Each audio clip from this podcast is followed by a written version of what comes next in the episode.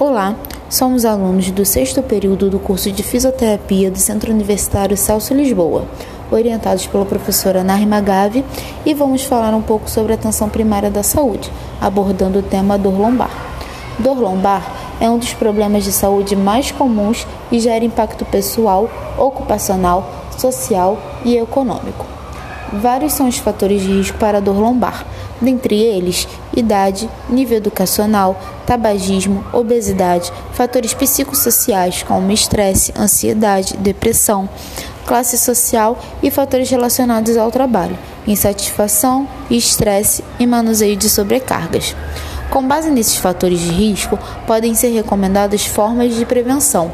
Então, Dor lombar é classificada em aguda, subaguda e crônica, quando a duração do episódio, respectivamente, é inferior a 6 semanas, dura de 6 a 12 semanas e é superior a 3 meses.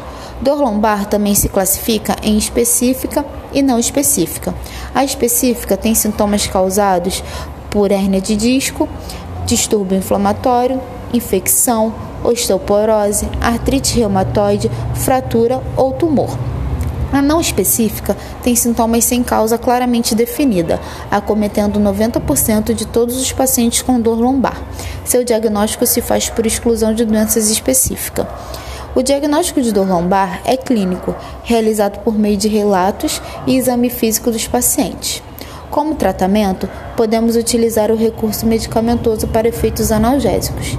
Já como tratamento fisioterapêutico, utilizamos da eletroterapia, cinesioterapia, terapias posturais como o RPG ou o Pilates, acupuntura, hidroterapia e recursos manuais, liberação miofacial e a massoterapia.